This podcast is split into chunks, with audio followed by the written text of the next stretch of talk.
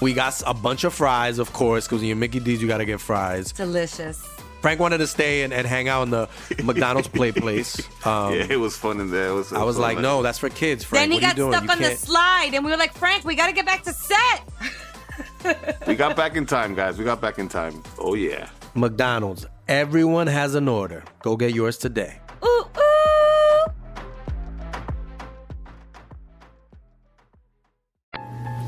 Bienvenidos a Leyendas Legendarias, el podcast en donde cada semana yo, José Antonio Badía, le contaré a Eduardo Espinosa y a un invitado especial casos de crímenes real, fenómenos paranormales o eventos históricos tan peculiares, notorios y fantásticos que se ganaron el título de Leyendas Legendarias. Hola. Hola, ¿cómo estás? Siempre hago el ruido así como que... ah, Y luego se me olvida que estamos en un podcast completamente solos y no hay quien grite. En la silla embrujada, como siempre, nuestro invitado favorito, Coqui. Coqui Sueck, ¿cómo estás? ¿Qué chavos? ¿A toda madre? El Siempre- invitado siempre- especial más especial Más de todos. especial de Un placer. todos. Como Siempre es un placer hablar con ustedes de estos temas. ¿De qué vamos a hablar hoy? Hoy vamos a hablar de lo siguiente. ¿Qué es lo siguiente? Entre 1692 y 1693, 20 personas fueron ejecutadas y 200 más arrestadas y torturadas en Salem, Massachusetts. Satanismo, superstición, fanatismo, pánico, pan alucinógeno pueden ser los factores que se asocian con la cacería de brujas más famosa en el continente americano. Les voy a platicar de los juicios de las brujas de Salem. ¿Dijiste pan alucinógeno? Dije pan alucinógeno. No escuché mal. no, no escuchaste mal. es el, el odio y el miedo a las O mujeres. sea que tienen que ver los brownies especiales aquí. tienen que ver brownies especiales sin querer. Ahorita van a ver. Está, está muy, muy curioso. Pues eso es, eso es al final. Vamos, vamos, vamos a empezar tranquilos. Pero asumo que muchos conocen Salem, el de las brujas. Es bien famoso. Se habla en cualquier cosa de brujas. En Sabrina, la bruja adolescente, hablan de Salem. Pero vamos a entrar bien. Sabrina. La ¿Cómo se llama bruja la nueva? adolescente. No, la bruja adolescente era la viejita, ¿no? Donde el Sí. gato se hablaba. Esta se llama The Adventures of Sabrina. ¿O ¿Sabrina? ¿No más? ¿No más Sabrina? Tengo No que pedo. confesar que estaba súper emocionado por esa serie y no he- nunca pude terminar el cuarto episodio. Está demasiado CW, este preteen serie de no sé, no pude. A Era pesar de que como- sale el diablo, brujas, todo lo que me encanta, no pude. si a alguien le encanta, perdón, yo no pude. Pero sí estaba como de... The Chilling Adventures of Sí, Sabrina. sí, pero sí, digo, yo no, no la he visto completa. He visto algunos episodios, pero sí hay unos episodios que rayan en lo de, ay, estamos en la prepa y soy una bruja y... Sí. ugh. Y, y- o sea, que hicieron Pero, pero algo del en, la, en la segunda temporada hay unos episodios bien, bien chingones güey, que no has visto. Me brinco a la segunda temporada. Sí. Y es que leí el cómic y el cómic está hardcore. O sea, muy hard. Si les gusta Sabrina, lean el cómic. Si no les gusta Sabrina, lean el cómic. El cómic está Entonces, a, a mí que me gusta, que sigamos con el tema, es Sí. lo que me gusta. Es, es importante conocer un poco el contexto de la sociedad en donde se dio la cacería. Los puritanos son una facción radical del protestantismo que básicamente creían que la ruptura de Inglaterra con la Iglesia Católica no había sido lo suficientemente fuerte y decidieron llevarlo al extremo. Y eran tan odiosos que ni los ingleses los querían. Así que los mandaban a colonizar las, perdón la redundancia, colonias originales en Estados Unidos. Bueno, todavía no eran Estados Unidos, ¿verdad? Pero eran las 13 colonias. Las 13 colonias. Básicamente eran carne de cañón en lo que se iba civilizando el nuevo mundo para que gente no fanática pudiera ir a vivir ahí y al mismo tiempo se deshacían de ellos de Inglaterra. O sea, era win-win, todo el mundo ganaba, ¿no? Era como una vez escuché en, en un podcast, de hecho, de mis favoritos, que donde dicen que sí, o sea, pues Estados Unidos se fundó en la libertad de la religión, pero la libertad de la religión original era yo quiero ser libre de pro- profesar una religión todavía más restrictiva que la católica. Que la que sí. No, no, los protestantes se echaron. Ahorita vamos a ver, se echaron. ah, No, no mames. Entonces, básicamente, los puritanos eran básicamente refugiados religiosos intentando crear una sociedad en el nuevo mundo basada totalmente en la Biblia. Está cabrón. Los puritanos eran conocidos por tener un dogma muy estricto, un énfasis en estudiar la Biblia todos los días y la educación era la Biblia. No celebraban festividades tradicionales de la Iglesia Católica. Las mujeres no tenían otra función más que procrear y cuidar los aspectos domésticos. Además de que para los puritanos todos eran iguales ante los ojos de Dios, pero no ante los del diablo. Consideraban que las mujeres eran más débiles, débiles y sexosas y era muy fácil que cayeran en la tentación del diablo, ya que su falla más grande por ser mujeres es que siempre quieren obtener más conocimientos y sabiduría, como Eva. Entonces, esa es su falla número uno para ellos. Ok, ¿no? El La- cerebro chiquito. El cerebro chiquito que quiere saber más. O sea, básicamente su falla es que quieren ser personas. Quieren educarse y conocer cosas. Sí, tu falla como mujer es que hablas. ¿Qué te parece si no hablas y te pones a cuidar mis aspectos? Y, y de- usa la escoba no para volar, para barrer. Ay, era un punto. Para los puritanos, el diablo, los demonios y la brujería eran algo común y algo con lo que tenías que estar en constante cuidado de que no te sedujera. Otro aspecto muy perturbador psicológicamente para los creyentes es que creían que su destino estaba predestinado por Dios. Esto quería decir que si te ibas a ir al infierno, no había nada que pudieras hacer al respecto.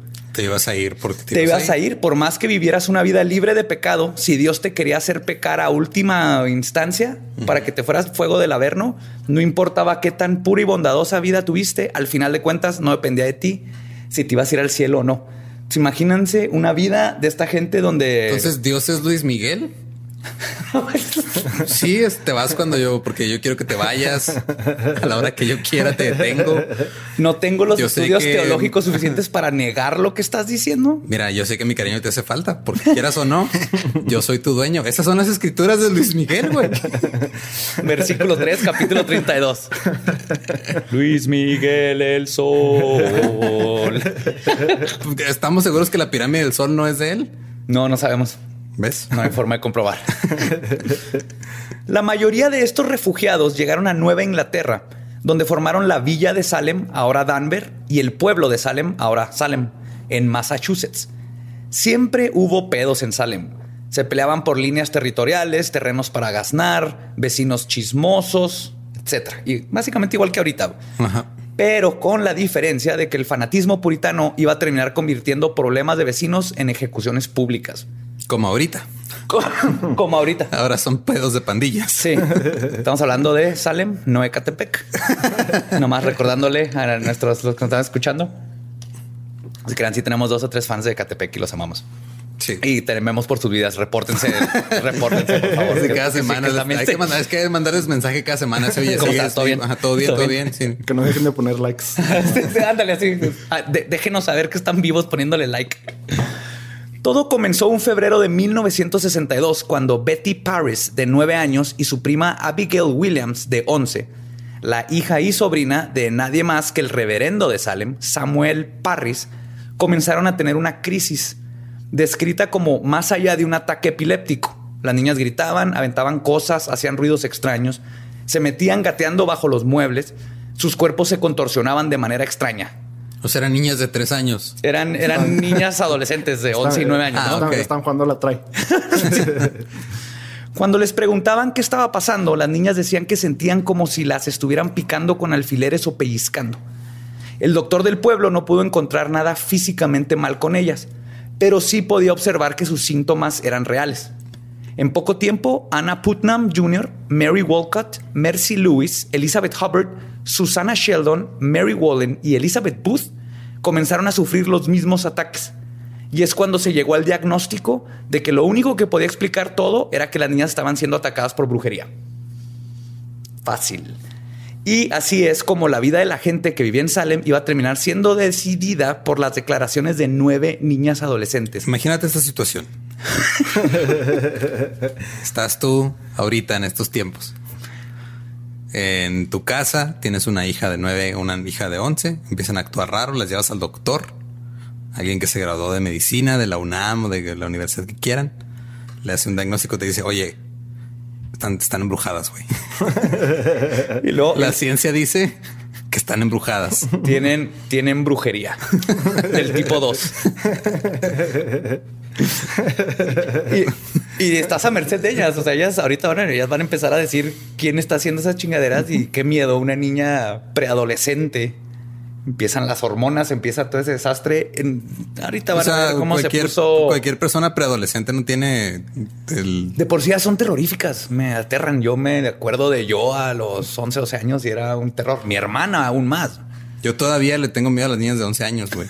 O sea, es que tienen, tienen el superpoder de Partirte llegar la madre directo, aparte de que me pueden partir la madre físicamente, me pueden, o sea, pueden llegar así al, al punto más oscuro de mi psique con una frase y decirme cosas así que me van a, a torturar por años.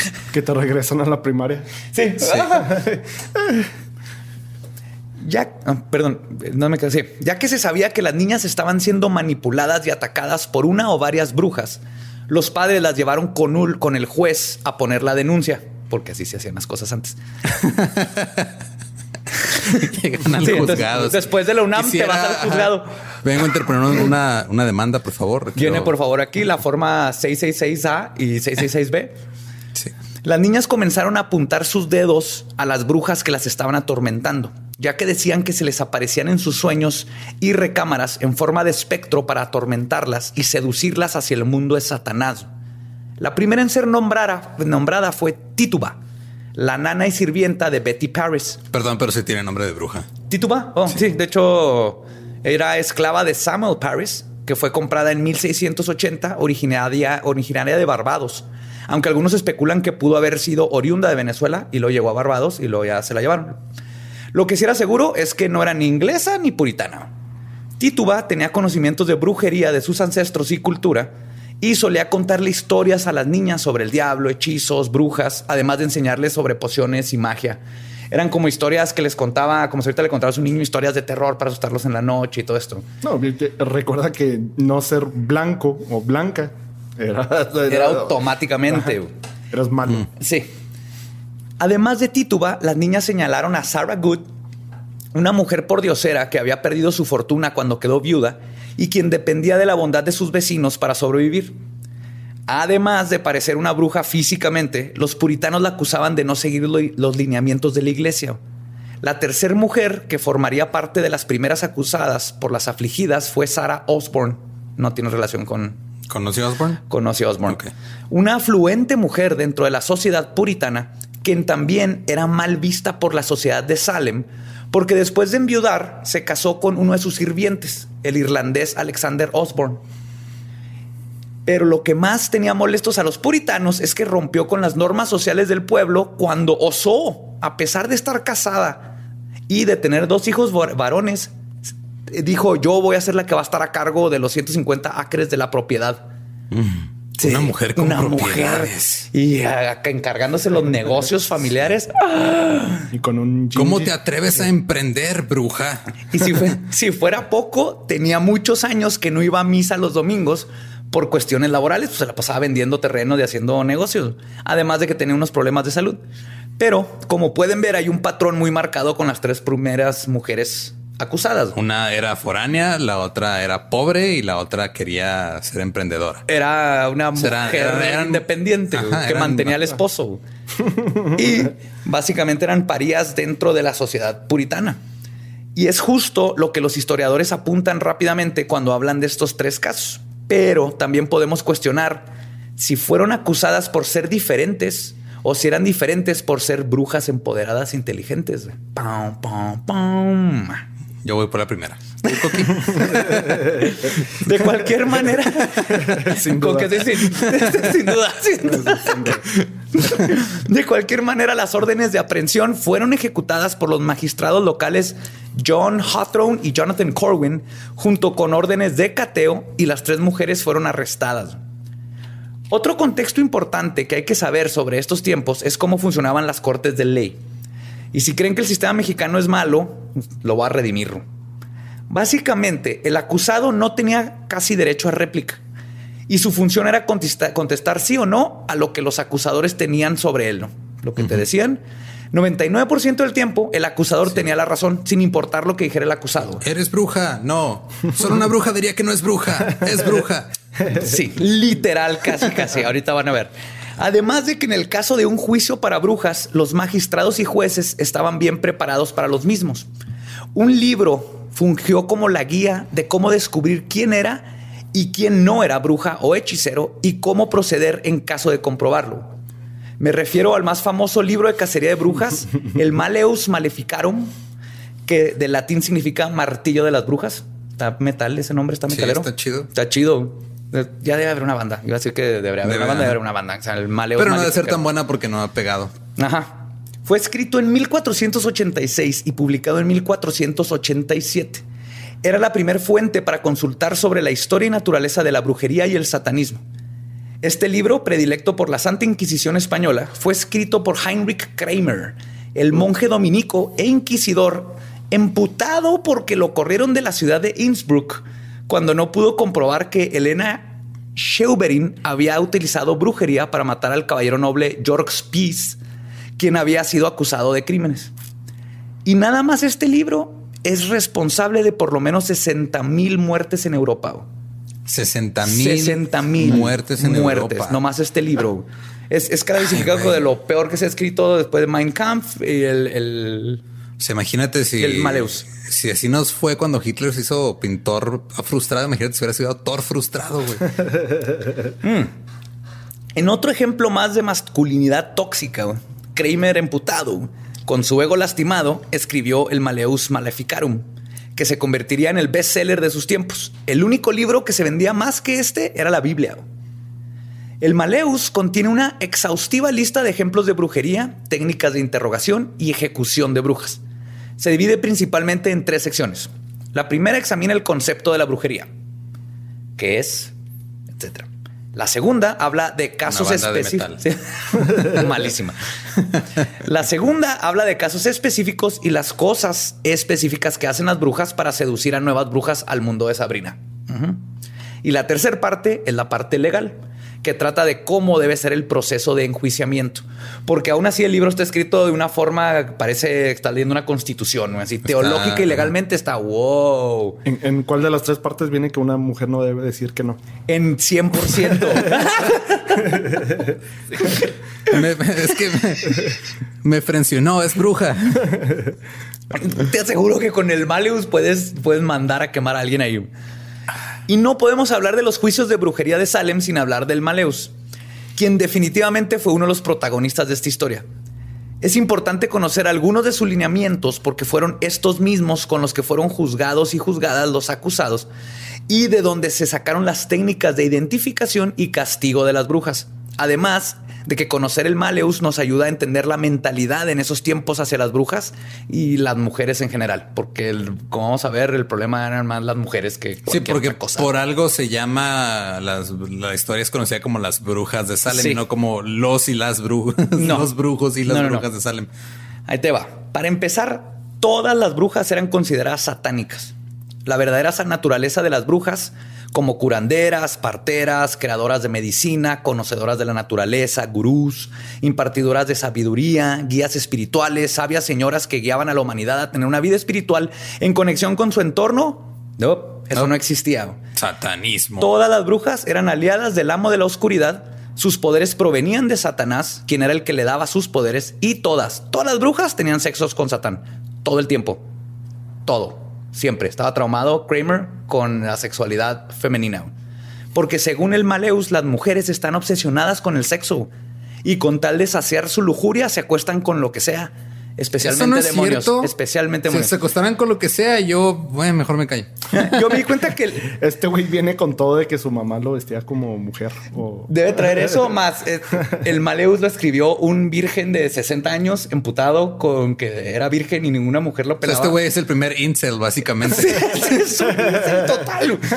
No, se ve que no conocía ni la anatomía femenina. Sí, o si ni no cómo saben qué son los incels, por favor, búsquenlo así. Incel son in- NCL. ajá. Ajá, Célibes por célibes involuntarios. involuntario. O sea, célibes porque, o sea, si fuera cierto que se acuestan con cualquiera, te digo, a mí me hubiera ido mejor y a ellos no estarían ahí sufriendo. Todo comienza con el pacto. En la segunda parte del Malius, pregunta 1, capítulo 2, dice, ellas se entregan a Satanás alma y cuerpo para siempre. Después se decide el término del contrato, ya sea mensual o anual, donde el diablo le dará a la bruja todos los poderes que quiera durante ese periodo a cambio de que la bruja haga cosas malas. ¿En qué momento Satanás in- involucra papeleo en todo esto? O sea, Es el Coppel original, pero más buena onda. güey. Cada mínimo te dan poderes bien chidos. güey. Pero esto no siempre funciona, ya que como Kramer cuenta en el libro, una vez una bruja hizo un pacto por siete años, sin intereses, asumo. Pero después de solo seis años, Dios todo misericordioso se apiadó de ella e hizo que la descubrieran para que la torturaran y la quemaran viva y así tal vez lograr salvar su alma. Entonces no siempre te, culpe, te cumple Satanás los años que se supone que te había dicho. Ok. Hay una, digo, no por spoilearte, pero ah, hay unos que llegan en, en la segunda temporada de Sabrina a hacer algo parecido. ¿A matar mujeres? Ah, ¿A salvar brujas? A salvar brujas, entre comillas. Ah, ok. Y hago mucho hincapié en las brujas y no tanto en los hechiceros o brujos, porque aunque sí se creía que existían, el Melum nos enseña que son la minoría, porque como Kramer explica en la primera parte, pregunta 6 del Melum, cito, la inferioridad natural de la mujer eh, a comparación del hombre. Todavía sabía que vamos a empezar horrible. no, güey. Déjame repito. La inferioridad natural de la mujer a comparación del hombre la hace más susceptible a convertirse en brujas. El pensamiento de Kramer y de la iglesia en general era que cuando una mujer piensa sola, piensa en el mal.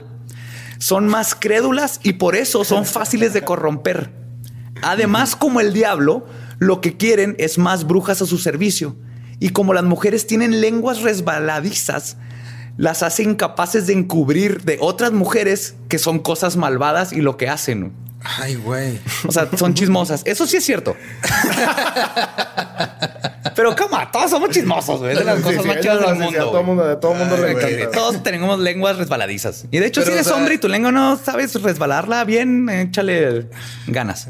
Te voy a diciendo, es que las mujeres son inferiores y hablan mucho y se esconden así sus brebajes de, de bruja en la, en la vagina porque ahí tienen espacio. Nosotros solo los hombres no tenemos donde ¿Tenemos guardar las espacio? Y no se acuestan conmigo. Ajá. Miren, eh, eh, sé que está cabrón la misoginia en lo que dije, pero no es nada.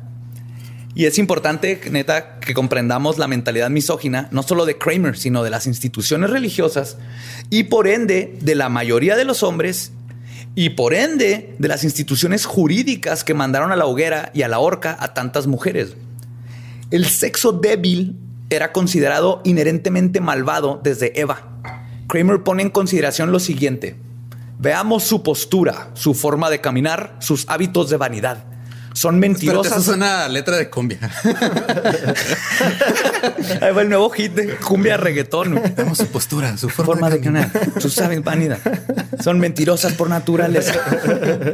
Son mentirosas por naturaleza y su función es llevar al hombre por el mal camino.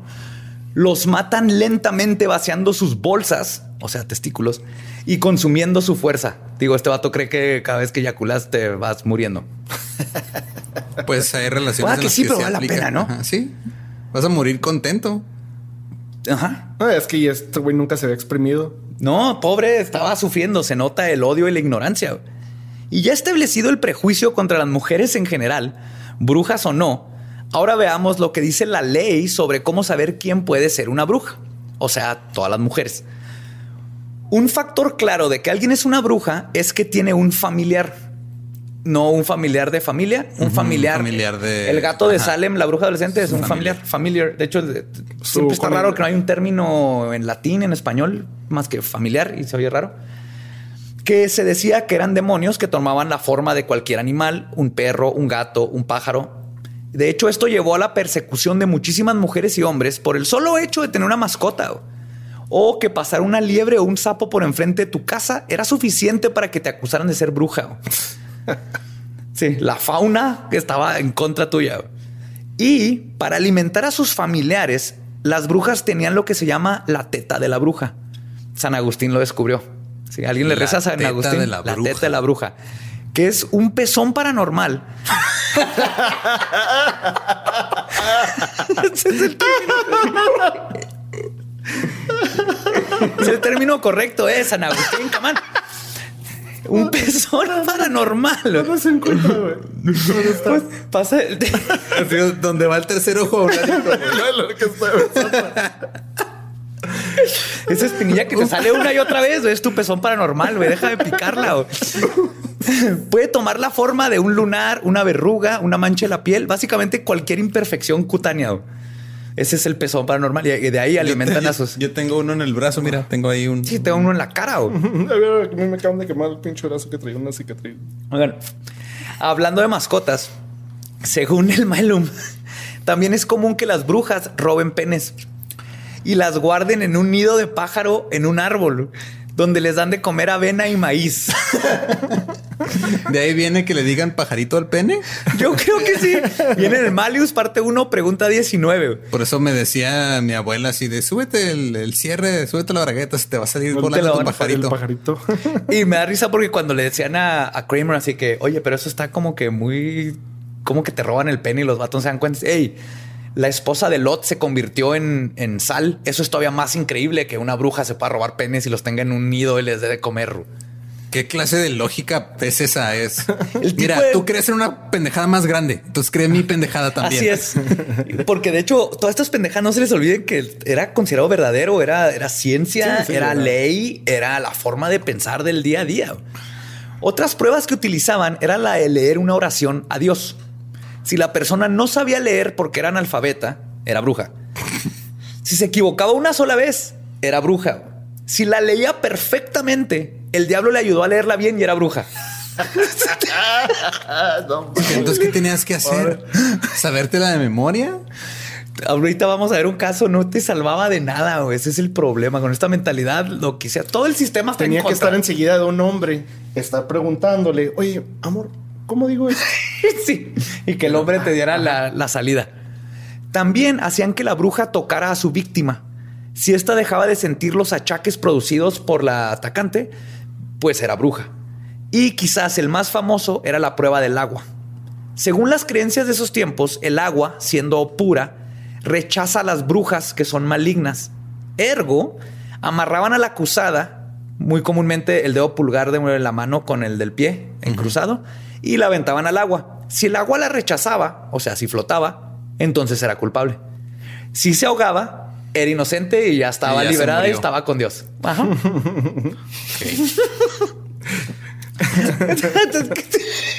No, no puedo, güey. No, Está no puedo. cabrón el sistema, ¿verdad? No. Güey. Está muy mal. Ya sabemos cómo identificar una bruja. güey. Tiene vagina. Básicamente. Sí, es lo que aprendí. güey. Lo que sigue es el proceso de enjuiciamiento en el que el Maleus Teba es bastante específico. Primero, el ser acusado es lo que comienza el juicio. Fin. O sea, yo digo, Lolo es un brujo, te vas a juicio inmediatamente. Y ahora eres tú contra mí. Tú contra mi palabra con estas reglas que te estoy diciendo. Ok. Ok. Kramer sí advierte que es peligroso llamar a un enemigo del acusado a testificar en su contra. Obviamente, porque puede dar testimonio falso. No, y luego también estamos hablando de un tiempo que, ah, yo soy juez. Y, Ah, sí. O sea, no, no, no había la educación nomás. Ah, yo, yo trabajé con esta persona que era juez. Ah, ya estamos aquí. Yo soy. Yo soy el bueno. Yo, soy el bueno, yo soy el sheriff, yo soy Pues el, el- dentista, el- el- peluquero, La persona más blanca, más grande. Y... Con la mejor peluca. ah. Sí. Sus gorros sí están chingones. Yo sí quiero un gorro de puritano con el cinto. ¿En Sí, el es cinto? cierto, sí. Como Pharrell. Ajá. Sí, para que no se les vaya a caer para arriba. el- sea, si creen estas mamadas que el gorro se les caiga para arriba, no creo que sea algo. Pues entonces, Kramer sí dice no, cuidado con poner a alguien que obviamente tiene una enemistad con alguien porque puede ser falso el testimonio. Al menos que sean mujeres, porque todas las mujeres son vengativas. Entonces no hay pedo, siempre se van a odiar entre ellas y siempre mujer y mujer, no importa quién sea. Si alguien acusa, una mujer acusa a otra mujer, es real. Además, el Malius le da legitimidad a la turba enardecida, literal. Tanto de hecho que si hay una mujer acusadora con dudosas intenciones, digamos que dices, ella nomás está acusando a ella porque se quiere quedar con su propiedad. Si la turba aprueba de la acusadora y también cree que la acusada es bruja, se continúa y se le cree el testimonio a la que está acusando. Porque la turba es sabia. Sí, como diría AMLO. AMLO. Consulta ciudadana. Hijos, es una consulta ciudadana de brujas ahí sí. Ya las hace, nomás tienes que levantar la mano y ni siquiera tienes que votar. Está chido. Ah, Es nada más la mano. Es más eficiente. Con un láser. Lo haces más No, nada más. Dice, ah, creo que hay más gente con la mano levantada y ya. Como el concurso de karaoke. Sí. ok. Está chido, güey. Así ya, o sea, obviamente sí, las decisiones del país se toman más rápido y se pueden poner a, a- ya en, en marcha más rápido. Inmediatamente. Es más eficaz. Para testificar, juras sobre la Biblia que dirás la verdad y si dices que no crees en la brujería, automáticamente eres bruja. Sí, o sea, dices, esto es una pendejada. Yo no creo en estas madres. Yo soy científico. Bruja. Ok. Vale, madre. ¿En qué momento, o sea, cuáles son los lineamientos para decir que no eres bruja entonces? O sea, porque hasta ahorita todo es alguien te dijo que eras bruja y ya te chingaste, eres bruja. Tienes que comprobar lo contrario. Tienes que ¿cómo lo ahogar. Te ahogas, Te ahogas y- pelada, te ahogas. Ok. Debes de no tener una- un pezón paranormal. ¿No estás tan cabrón? Cualquier cosa que digas que vaya en contra del consenso de la multitud es señal de tu culpabilidad. Aquí entran las órdenes de cateo que dieron para las primeras tres acusadas. Porque lo que sigue en un juicio es investigar la casa de la bruja para buscar evidencia. Aquí se buscan puppets, que son como muñecas de vudú. Es que la muñeca de vudú es este, más africana y todo eso. Acá le decían puppets. Ollas para hacer brebajes, que básicamente eran ollas. O sea, no, no tenías una olla en la pinche casa, güey. No, Encontré, no, una vajilla, encontré una vajilla y una batería de cocina, es bruja. es bruja, güey. Animales, libros extraños, velas, cualquier cosa que ayude a comprobar que la acusada está en liga con el diablo. No tenían electricidad. A huevo iban a tener velas en sus casas. Y una vez examinada la casa, se procede al caso. O sea, sí había como que un proceso. Es lo Pero que el está proceso bien estaba mal. cagado. Horrible, güey. De hecho, las llevaban a la casa y las, las amarraban a una tabla, güey. Porque no debían de tocar en su casa porque podían agarrar más poder. Porque su casa de ahí tenían el poder y iban amarradas porque que no fueran a robarse algún artefacto que les diera más poder. Pero esto lo consideran ellos como algo legal. O sea, tengo orden de cateo, te vamos a amarrar, vamos a buscar si tienes un gato morado que hable o un pájaro amarillo o básicamente si ve un animal eres bruja. Y verán, No podían tener especies en el cantón porque era para hacer su brujería. Sí, no podías tener Nada, nada sea, porque cualquiera podía hacer todo, podía ser usado en tu contra. Según el Maleus, solo se puede condenar a una bruja a la muerte si ella confiesa sus acciones. ¿Sí? Tiene que confesar. Tiene que decir, sí, yo soy bruja, yo lo hice. Si no, no la puedes matar. Si no, no la puedes matar, la, la tiras al río y se ahoga. Pero si no quiere confesar, entonces se debe de aplicar tortura. Esa es la tercera parte. Si se aplica la tortura y la acusada muestra dolor y confiesa, eso significa que Dios está del lado de la justicia. Al menos de que Dios obligue al demonio a dejar de ayudar a la bruja y entonces la bruja aguante la tortura y también es señal de que es culpable porque quiere decir que Dios nomás te. Una- Ya cuando llegaste al punto de tortura está cabrón, que va a ser siempre, porque ya cuando te acusaron vas a decir que no eres bruja porque si no te matan, que te va a llevar a la tortura. Entonces este era un proceso que se repetía y era legal. No, no me digas, este, no, de seguro no las encueraban y no dejaban a otras mujeres en el. Ah, sí. Bueno, ahorita vamos a llegar a la parte de la encuerada y el, el bikini wax. What? Mientras se tortura a la acusada, se deben tomar precauciones. Por ejemplo, las brujas no pueden llorar y hay que estar pendiente de esto. Al menos que Dios le quite el poder del demonio para no llorar y entonces sí va a llorar. Sigue siendo bruja. ¿Qué? si no lloras, eres bruja. Si lloras, eres bruja. También los métodos de tortura deben ser particularmente horrendos para cada caso para evitar que los demonios aprendan a evadir las técnicas. Sí, la tortura es que va a llegar el güey que escribió el Maleus a tirarte rollo y tienes que aguantarlo una hora. Entonces juegan con su pajarito. Y ya aquí aprenden porque, porque el Maleus fue el que le dio, este, era el que usaba la Inquisición y todo eso, y por eso inventaron la pinche pera esa que te meten en el culo o en la boca y luego lo abrían. Y para algo fueron buenísimos los españoles para inventar chingaderas para crear dolor. Gracias, España. No, neta, gracias a los que nos escuchan en España. Sí, gracias. que ahorita ya más, ya son sex toys. los museos de la tortilla. Sí, antes lo hacían para torturar, ahora los compras. Los haces de látex y oh, hola. Ajá. Las y los acusados deben ser desnudados y rasurados de todo el vello del cuerpo para evitar que escondan artefactos mágicos. No sé qué. Bueno, no, era, que era también- pelo setentero ah, antes. Era de, o sea, ni siquiera de los 70. De 1700. 1770. Es haber estado así. Parecían rastas. Tenías patillas entre las piernas, ¿no? O sea, el pelo, el pelo púbico te hacía patillas aquí en la entrepierna. con, con eso hacían su ropa para el invierno. Sí, de hecho, no, se- o sea, tejían sus tangas de su propio vello público. Una vez desnudos, se deben buscar las marcas del demonio, como las tetas de la bruja. En caso de encontrar una, se le entierra una aguja, ya que el pezón paranormal es incapaz de sentir dolor. Es que pezón paranormal es la mejor combinación de dos palabras que ha habido en lo- del mundo. Camisa con eso. güey. Quiero tatuar un pezón. Voy a, a empezar a decir que mi lunar del brazo es mi pezón paranormal. Ahí le doy lechita a mi, a tu a familiar. mi familiar. Pero si llegan a sentir dolor es porque lo más probable es que Dios hizo que el demonio las traicionara y por eso sintieron la aguja y eran brujas de todas formas. O sea, todo tiene una forma de justificar que es una bruja. Siempre. Y es justamente con estas reglas y mentalidad con la que estaban siendo juzgadas Sarah Good, Sarah Goodman, este, Sarah Osborne y Tituba. Las primeras dos se pronunciaron inocentes, pero las acusaciones de las niñas eran pruebas contundentes. Y no ayudaba el hecho de que en las transcripciones del juicio, de hecho, describen cómo cuando una de las acusadas hablaba, las niñas comenzaban con sus ataques. Se ponían raras, empezaban a gritar, se caían, se convulsionaban. O si la acusaba, la acusada se tocaba el cachete, digamos que estaba hablando, todas las niñas hacían lo mismo en unísono. La acusada movía la cabeza, todas movían la cabeza. La, la imitaban, estas nueva ni- nueve niñas. Todo gritaban cuando hablaba. Entonces, Muchas niñas cagapalos. O sea, ¿qué están haciendo? Totalmente. Pero, pero, peor aún, es que en la corte era permitido lo que se llaman testigos espectrales. Este era un término legal. Testigos. ¿Eran los que cuando llamabas al estrado un fantasma? Básicamente, que básica, lo que era es que las niñas contaban cómo algunas de las brujas las visitaban de noche para atormentarlas. Y lo que las niñas decían que los espectros hablaban era admisible como evidencia por parte del espectro. O sea, las niñas hablaban por parte del espectro y se consideraba así. el espectro dice que ella lo mandó, ¿no?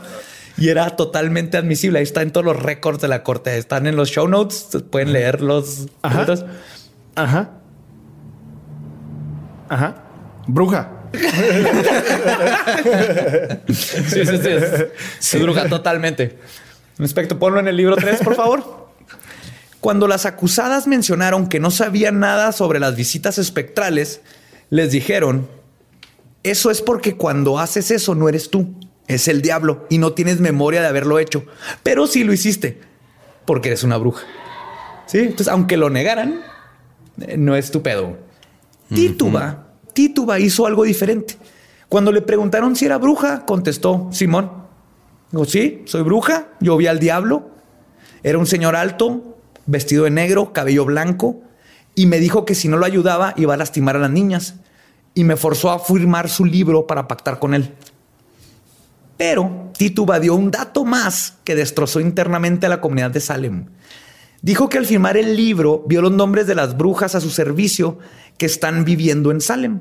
Menson- mencionó a las dos Saras, pero dijo que había nueve nombres más que no alcanzó a leer.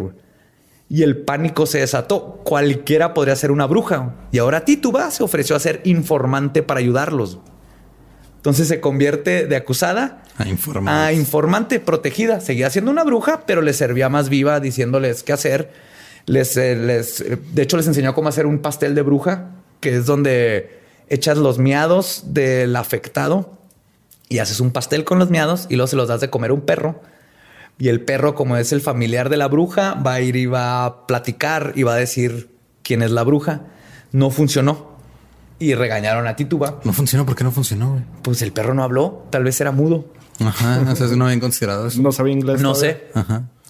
Para marzo, entre las acusaciones de Tituba y de las niñas, arrestaron a Marta Corey por mencionar que estaba escéptica de que hubieran tantas brujas. O sea, dijo, espérense, como que está raro esto, ¿no? Como que hay muchas brujas. Hay muchas ¡Bruja! brujas, bruja.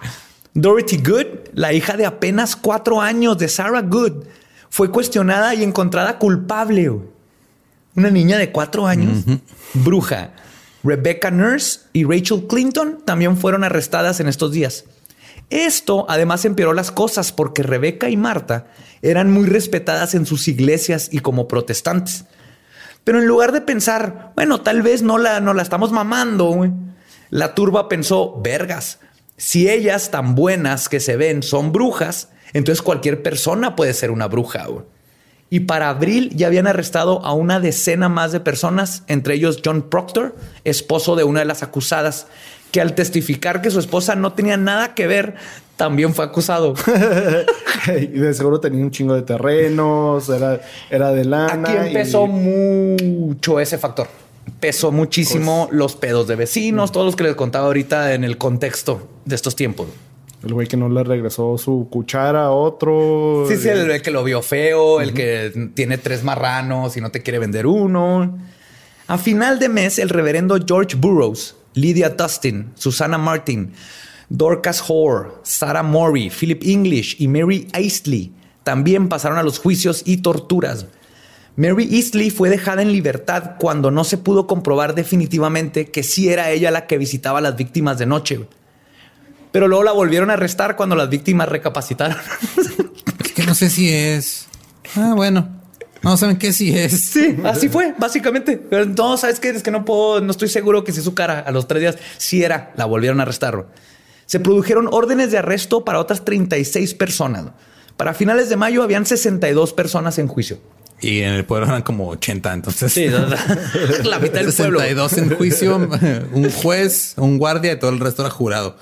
El 2 de junio de 1692 comenzó el juicio con William Stockton como magistrado. El primer caso en ser enjuiciado fue el de Bridget Bishop, quien fue acusada de no vivir una vida puritana y que su ropa era extraña y siempre de color negro y su abrigo estaba cortado raro. O sea, la, la- la arrestaron y la enjuiciaron por, ser Por goth. Ajá. sí, básicamente. Por haber ido al Instituto México y ser goth. ¿Quién le manda a hacer darks en esa época? Hecho, fue encontrada culpable y ahorcada el 10 de junio de 1692. Algo curioso, eh, la brujería, como es satanismo, es, eh, te- eres, culp- eres culpable de ser de herejía y el castigo es que te quemen. Eso se hacía en Europa inmediatamente. Pero como los puritanos eran ingleses, la ley inglesa lo que dice es, sí, tú eres una bruja, pero lo que hiciste fue legal. O sea, da- el- golpeaste a alguien, dañaste a alguien, mataste el ganado de alguien. Es un crimen común. Entonces te voy a matar como a un criminal común. Y por eso los ahorcaban, no los quemaban. Entonces, en Salem era el castigo de la horca, no el fuego, porque era la ley. Esto Padre, fue un dato interesante. Sarah Good, Elizabeth Howe, Susan Martin y Sarah Wiles, junto con Rebecca Nurse, fueron ahorcadas en junio del julio 19.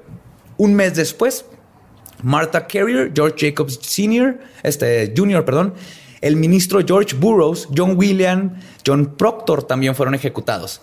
Antes de la ejecución, un testigo, Robert Calef, menciona que Burroughs, el ministro, se levantó y dijo la oración del Señor de una forma tan perfecta, con un enorme fervor de espíritu que mucha gente comenzó a llorar y querían que lo liberaran.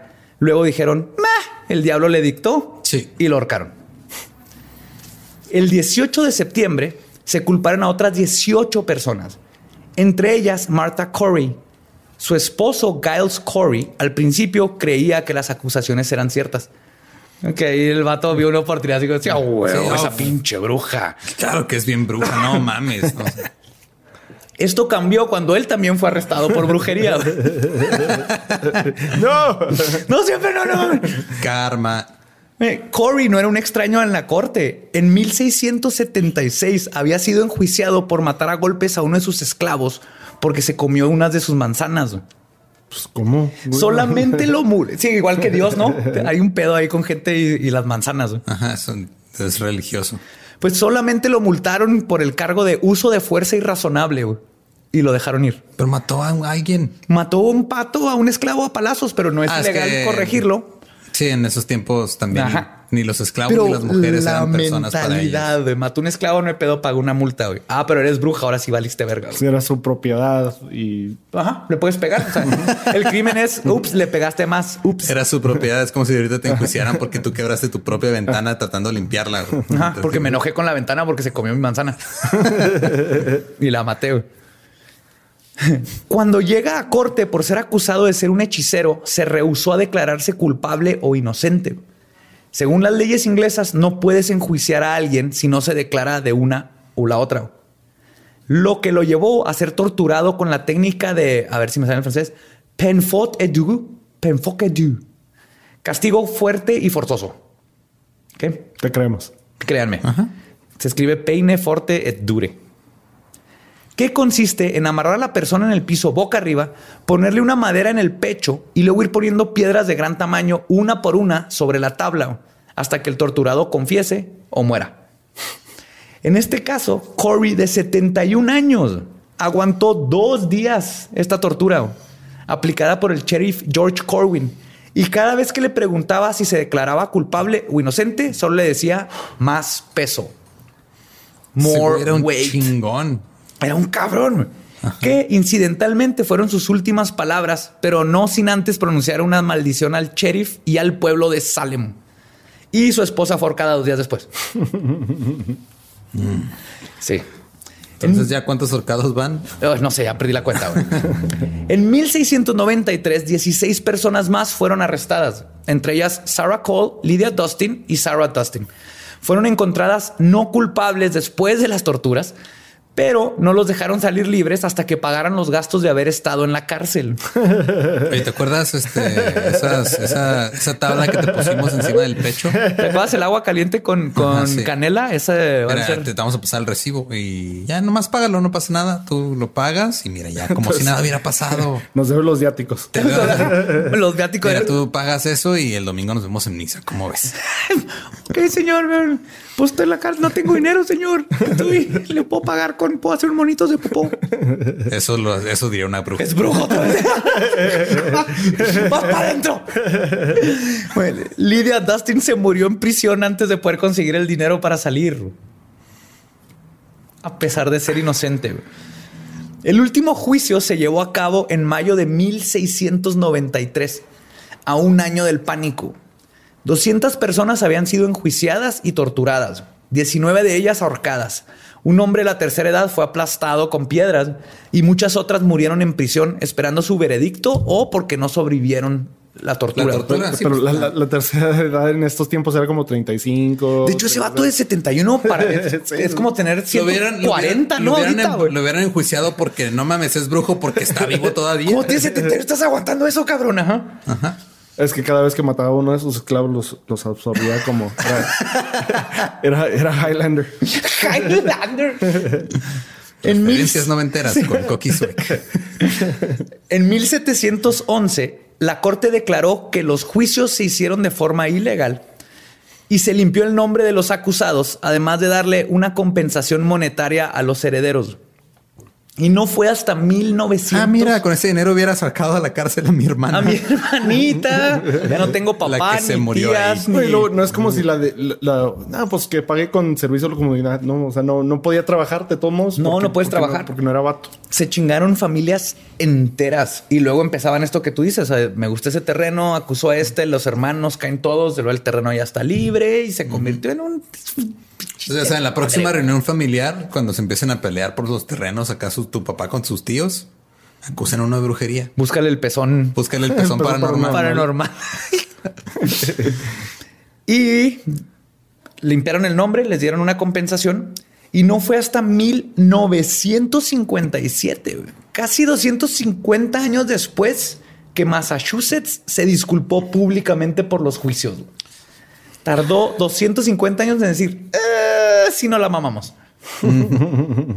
Pues perdón, este, hace unos años, como ustedes saben, eh, pues quemamos, digo, no quemamos gente porque no somos de Europa, pero los ahorcamos. Y no le pusimos pues- piedras y ahogamos a unas, pero porque eran inocentes. Pero perdón. Están con Dios. Este, Todos están con Dios. Todos están con Dios. Todo bien, todo bien. Saben que estamos pasando por una, una etapa muy rara en nuestra historia, entonces todo queda en el pasado, ¿verdad? Todo chido, gracias. No, bye bye. Vámonos a juego de los Celtics. Vámonos al juego de los Celtics de Boston. Los juicios de las brujas de Salem son un claro ejemplo de lo que una turba enardecida con pánico, miedo, fanatismo y mucha misoginia pueden hacer. Además, existen teorías contemporáneas de que los ¿De ataques qué? contemporáneas Ah, de que los ataques de las niñas fueron causadas por ergotismo convulsivo, que es cuando comes pan contaminado por un hongo de nombre Claviceps purpurea, una sustancia natural de donde se deriva el LSD. Aquí entra el pan. Hay científicos que creen que el pedo con las niñas era que el, el pan que hacían antes era un rye y era común que se contaminara de esta bacteria y básicamente estaban teniendo un mal trip las niñas. y ahí empezó todo el desmadre, lo cual es un poco raro porque es el único lugar donde pasaron estas cosas. Si fuera tan común y pasar en mucho pan, hubiera sido como que algo conocido en Europa en todos lados, ¿no? Que la gente estuviera comiendo un chingo de pan mágico. Pan contaminado. Con Sí. LSD hubieran inventado el rave en los 1400. Pero hubo un caso también este de, de estas que les llaman histeria en masa, que era gente que empezó a bailar y no podía dejar de bailar. Hasta que se murieron. A lo mejor se inventaron el rave en esas, en esas épocas. con- ahí salió el IRIAM. El IDM. sí. Incluso hablan del fenómeno de la parálisis del sueño para explicarlo de los ataques nocturnos. Entonces es curioso que ahorita se está investigando, pero se siguen yendo a, cosas que pues, los que nos escuchan ya saben lo, lo del parálisis del sueño no es como súper científico. Hay muchas cosas raras que suceden, pero siguen siendo teorías porque la verdad no saben exactamente qué pasó. Fuera de que pinche misoginia estúpida. Pero hay un par de cosas que sucedieron que tal vez apuntan a que algo más pasó en este periodo, algo verdaderamente paranormal. Por ejemplo, Sarah Woods maldijo al juez en turno diciéndole que si le quitaba la vida, Dios lo iba a hacer tragar sangre. El juez murió unos años después ahogado en su propia sangre mientras dormía, de una hemorragia que salió de la nada. Yo me imaginaba una muerte mucho más fea. ¿Que ahogado con sangre? Sí. Sí, pero está épica porque la cantaste. Sí. Yeah. Otra maldición promulgada fue la de Giles Corey hacia el pueblo de Salem y el sheriff Corwin. ¿Se acuerdan? Cuando Sí. le estaban poniendo las piedras. Giles se le apareció al sheriff Corwin antes de que éste muriera, porque dijo, se me apareció, lo vi. Murió de una enfermedad extraña de la sangre. Y ahí va lo curioso. Todos los sheriffs que le siguieron o se murieron de la misma enfermedad o tenían que renunciar por la misma enfermedad rara de sangre. Si no han visto Y este del corazón. Ahí, ahí, ahí. De ahí viene. ajá. Esto se acabó hasta que cambiaron la oficina del sheriff a Middleton. Y es cuando dejaron de morirse todos los sheriffs hasta 1991. En 1991. Por No. fin se acabó esa línea de esa maldición. Además, en 1914, la gente de Salem vio el fantasma de Giles en el cementerio, justo antes de que comenzara el gran fuego de Salem, que destruyó 1.376 casas y dejó a 18.000 personas sin hogar y sin trabajo. Un fuego que comenzaría en el Cerro de la Horca, el lugar donde se hicieron las ejecuciones del 92 y 93. Es- esa maldición de Salem está peculiar. Tenemos que aceptar, está peculiar. Pues sí, está peculiar. Pero yo no, yo me quedé pensando en, o sea, a lo mejor donde estaba antes la oficina del sheriff había algo raro ahí que no podían. Es lo primero que pensé yo también. O sea, había cobalto 60 ahí, güey, en, en la oficina del sheriff también. Pero fíjate, cuando pienso en las cosas es, pero a final de cuentas, o sea, ¿quién dice que una maldición tiene que ser algo de que, oh, paranormalmente te, un demonio te ahorca y nadie lo vio? La maldición es que te vaya mal y les fue mal, ¿no? Si la maldición fue a sacar una espora que mataba a todos los que estaban en la oficina, Sí, funcionó.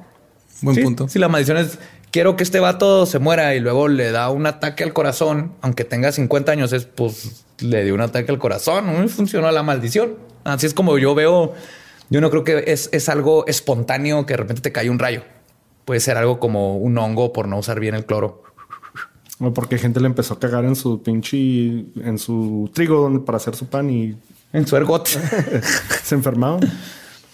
Pero lo más curioso de todo para mí es que la única mujer que aceptó ser bruja, Tituba, salió libre, se casó con otro esclavo, un nativo americano que era su novio de años, y se fueron de Salem para vivir en total libertad, sin, con cero consecuencias. Y no puedo evitar pensar si Tituba en realidad era una bruja, como dijo, y todo fue un plan orquestado para castigar a sus opresores, lograse hacer libre y destruir la comunidad de Salem dentro de todo, porque fue la única que salió así completamente libre. Y lo más preocupante de todo, lo que da miedo, es que esto fue hace 325 años. La gente era ignorante y también la ley y la ciencia. Pero Pero vimos básicamente lo mismo en el pánico satánico en pleno siglo XX. Nomás eran menos orcas y más pederastía. Pero la gente y esa mentalidad de que el diablo controla a las personas y quiere brujas y ahí esto sigue existiendo aún cuando hay videojuegos. Es que el diablo está cabrón, güey.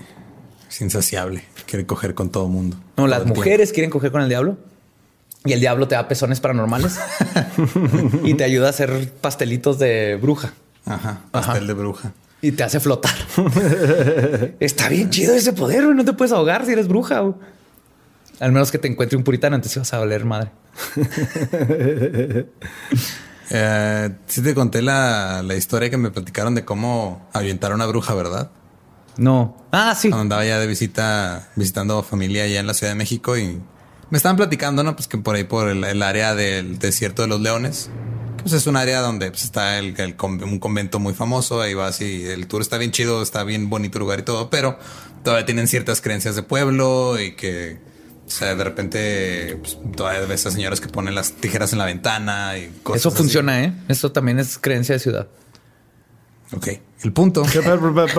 ¿Qué, espérame, espérame, espérame. Tijeras, ¿qué, qué tijeras? Pones tijeras en la ventana para ahuyentar brujas y todo eso. Sí, porque no, no tienen, o sea, a las brujas Porque les no, saben, aterran, porque les, no saben usar las tijeras. les aterran las manualidades a las brujas, güey. O sea, Es que hay muchas brujas. Mira, este, no sé si sabías, no sé si sabías, pero cuando el programa de cositas estaba al aire, la incidencia de brujería bajó bien cabrón en México. Las ahuyenta. Y la mayoría son zurdas y no pueden agarrar bien las tijeras. Y entonces, ¡ah! las ven. Pero lo que iba fue que me estaban platicando que una, una técnica para ahuyentar a una bruja es te quitas tu sombrero, lo atraviesas con una aguja, te orinas en él y se lo avientas a la bruja y la bruja se queda paralizada. Claro, eso funciona creo que con hasta con osos. Porque obviamente te quedas así, a ver, ese güey, primero que nada traía una aguja en su pantalón, Trae gorro, güey. se quitó el sombrero, lo atravesó, lo mió, me lo aventó. ¿Qué pedo? Es la técnica del Maleus de confundir. Entonces, la- lo, que, la- lo que quiero llegar es de que si alguien más comparte esta creencia o la ha escuchado, por favor díganme, porque ya lo he preguntado a mucha gente y creo que mi prima se la inventó, güey. Sí. Somos, o sea, eso- todo ese pedo toma tiempo. O sea, una. sí, ¿Cómo sí. llegaron ese tiempo? No, así, primero Eh, vamos. va, morra.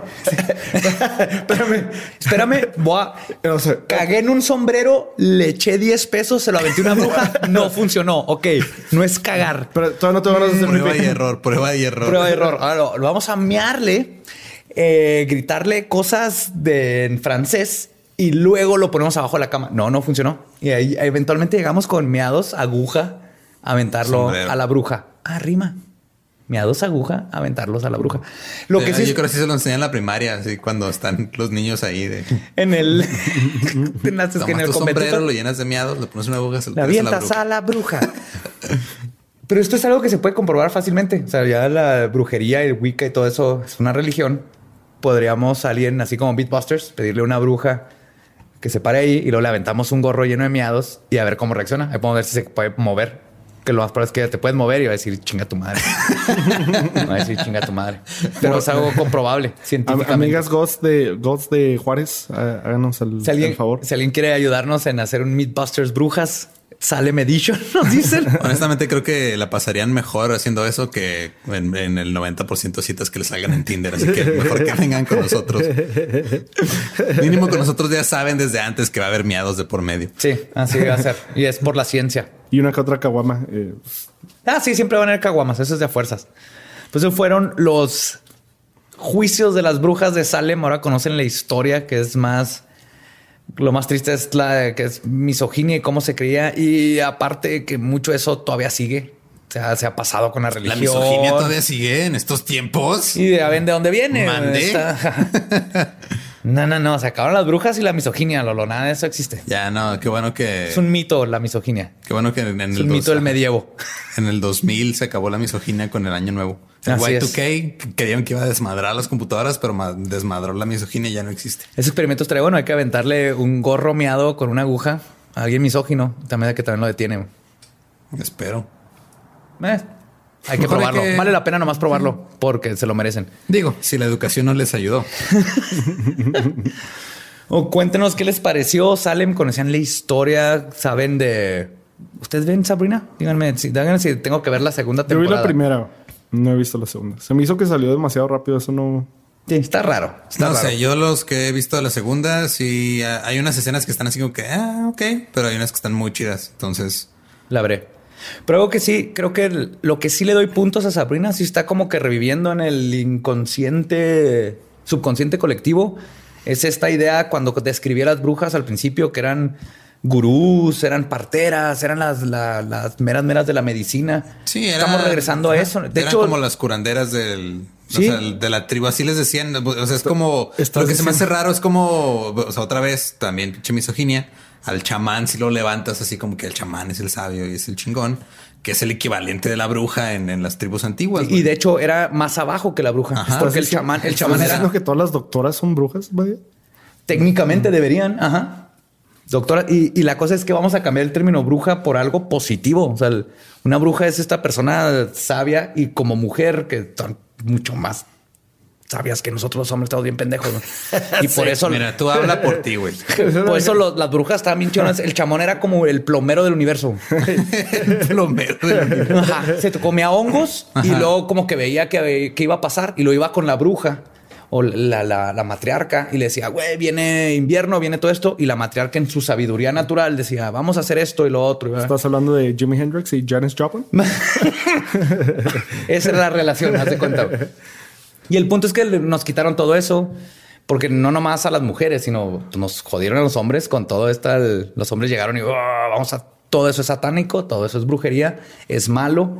Y ahorita está regresando. Y eso se me hace bien padre, porque el descubrir, descubrir la bruja que eres, hombre o mujer, es, es regresar a esa naturaleza que tenemos. A mí se me hace bien chido empezar a romper con todos esos es- estereotipos y más que nada con esa misoginia que nos metieron de religión, especialmente en México desde niños. Cuando te casas, hoy todavía te dicen, tú mujer tienes que servir al hombre, es tu función. Eva. O sea, Deja de ser que- curiosa. que- que- ¿Qué más podríamos, qué más avanzada podría estar la raza humana güey?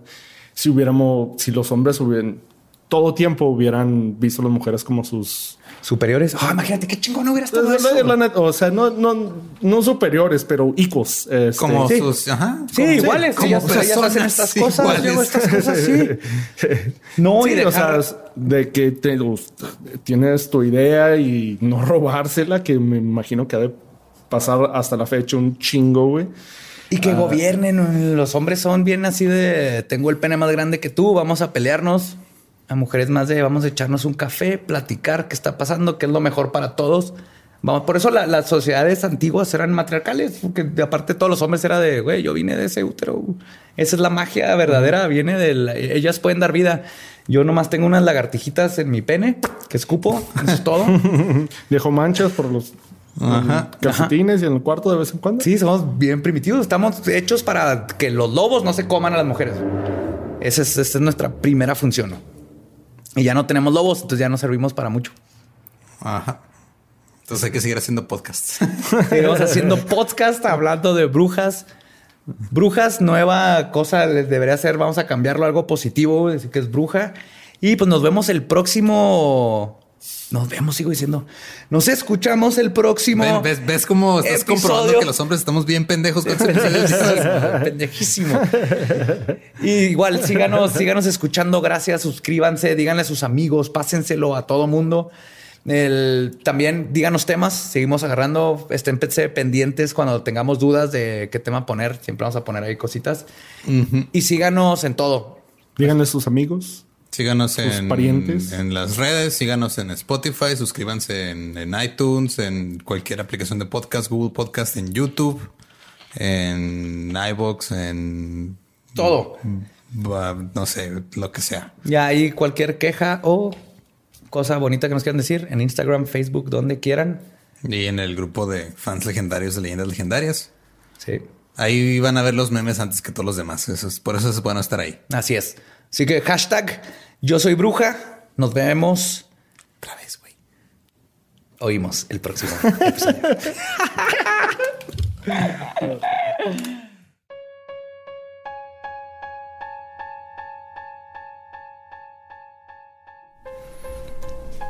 Bueno, ahora que ya terminaron de escuchar el episodio, ahora sí van los saludos.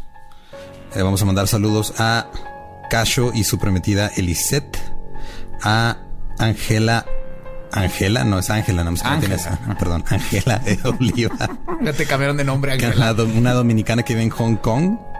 Andrés Salcedo nos pidió que le este, mandáramos saludos a, a él y a todos sus compañeros de trabajo en Pepsi. Eh, Ricardo, Pedro, Claudia, Angélica Esmeralda y Nivardo, qué raro nombre, Nibardo. Nibardo. Saludos, Nibardo. Qué buen nombre tienes.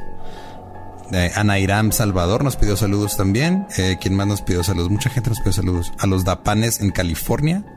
Nos los pidió alguien que dice en Instagram que es no muy pinche guion bajo guapo. Y su foto lo confirma. Eh, pero un saludo. Eh, Dano Cesal nos dijo que le mandáramos un saludo como tortuga haciendo la relación. Mira, te mando un saludo normal si quieres. Nada más. Creo que así era. Ok, Andrea MZB también nos pidió un saludo. ¿Quién más? Diana Carrillo, que le repatea que estén saludos al principio, por eso están al final. Fue una de las que nos dijo así. de, "Hey". ¿Ves, ¿Ves que sí les hacemos caso? Sí, exacto. Entonces por ustedes. Y a La Bolillo Andrógino en YouTube nos pidió saludo. Excelente. Un saludo Ah, ¿Quién más? ¿Quién más? Abrileto, que dijo que si no le mandamos saludos nos iba a amenazar con culo si no. Creo que se pronuncia Abrileto. Abrileto, a Kevin Ríos y su novia Cristel Villarreal. Ah, saludos a Monterrey también, a Fernanda López. Saludos hasta Ecuador. eh, a Fio Gelibert. Fio Gelibert. Fio Gel. No sé cómo se. Mira, es Fio Gel Libert. No sé si lo dije bien o no, pero saludos hasta Ecuador. Tú sabes quién eres. Saludos a Mamascorro. Eh, saludos a Monceresa, que no pudo ir al Woco, pero Lo nos intentó. mandó, ah, lo intentó. A Obi Juan 89. A Jazz Saudade, que nos mandó besos en el necrófilo. No sé qué significa eso. No, no- no quiero saber. No quiero saber qué miedo, pero gracias. sé que lo aprecio, pero me da miedo. a Francisco Betancourt. a- y un saludo en especial a Héctor, que se rifó manejando tres horas y media desde Querétaro hasta la Ciudad de México al Woco para traer a, Sí, a. Marjorie y a sus amigas a, a ver al, al show que tuvimos en el Woco. Llegaron directo a saludarnos y luego saliendo se fueron tuvieron que directo salir de regreso. Sí, campeones de la vida. Espero que el, el- usen el podcast para no quedarse dormido en esos viajes. Sí, y eh, saludos a Cuernavaca, Miguel Coria y otro a Monterrey, a Marcela Herrera. Y pues ya acostúmbrense los saludos al final, porque así va a ser esto de a partir de ya. Y pues ahora sí, bye, ¿no? Sí, y nos vemos el próximo miércoles.